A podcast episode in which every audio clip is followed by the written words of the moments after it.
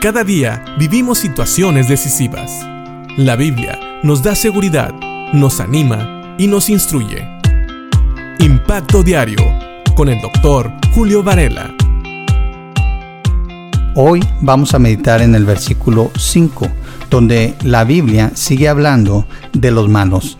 Acuérdate, Dios está haciendo una comparación entre una persona que ya ha sido justificada por Él y una persona que prefiere seguir en el camino de los pecadores, que prefiere seguir sin tomar en cuenta la palabra de Dios en su vida. Y dice aquí, primero en el versículo 4, que son como el tamo que arrebata el viento. Y por eso nos dice el versículo 5, no se van a levantar los malos en el juicio, ni los pecadores en la congregación de los justos.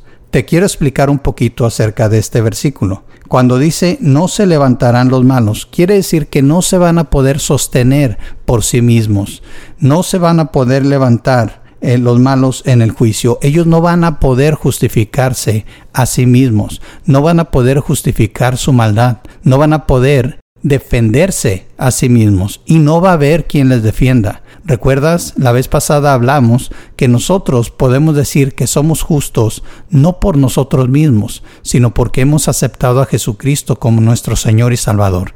Si no, ni aún ni tú ni yo seríamos capaces de sostenernos, de defendernos a nosotros mismos delante del juicio de Dios. Si tú vas a Apocalipsis capítulo 20, vas a leer acerca del juicio del gran trono blanco y vas a ver cómo todos y vas a ver cómo todos fueron juzgados según sus obras, y ninguno pudo ser salvo. Y aquel que no se halló inscrito en el libro de la vida, dice la palabra, fue lanzado al lago de fuego. Así que los malos, aquellos que no toman en cuenta a Dios, aquellos que no han conocido a Cristo como su Señor y Salvador, no van a poder sostenerse en el juicio, no van a poder defenderse, no van a poder estar de pie delante de Dios.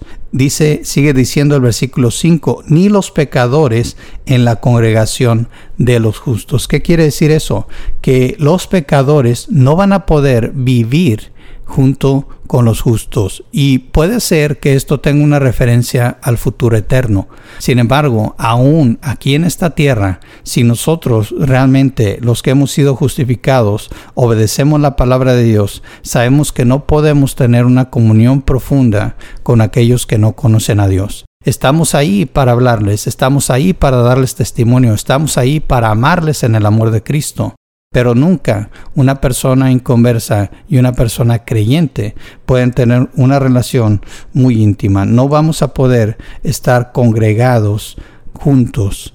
¿Por qué? Porque los propósitos son muy diferentes. Nosotros nos congregamos para alabar a Dios y los impíos, los pecadores, se congregan para deshonrar a Dios. Así que piensa en esto. Mientras estamos aquí para hacer luz, también tenemos que saber que no podemos convivir con las tinieblas. Y así, de la misma manera, los pecadores no pueden estar con la luz porque sus obras, dice la palabra, son malas. Medita en esto y por favor recuerda, si aún no has conocido a Cristo, hoy es el día aceptable para la salvación.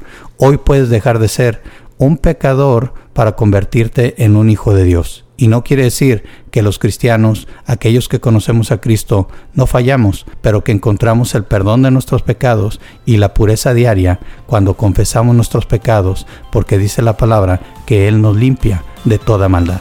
Así que medita en esto y espero que te sea de bendición. Dios te bendiga.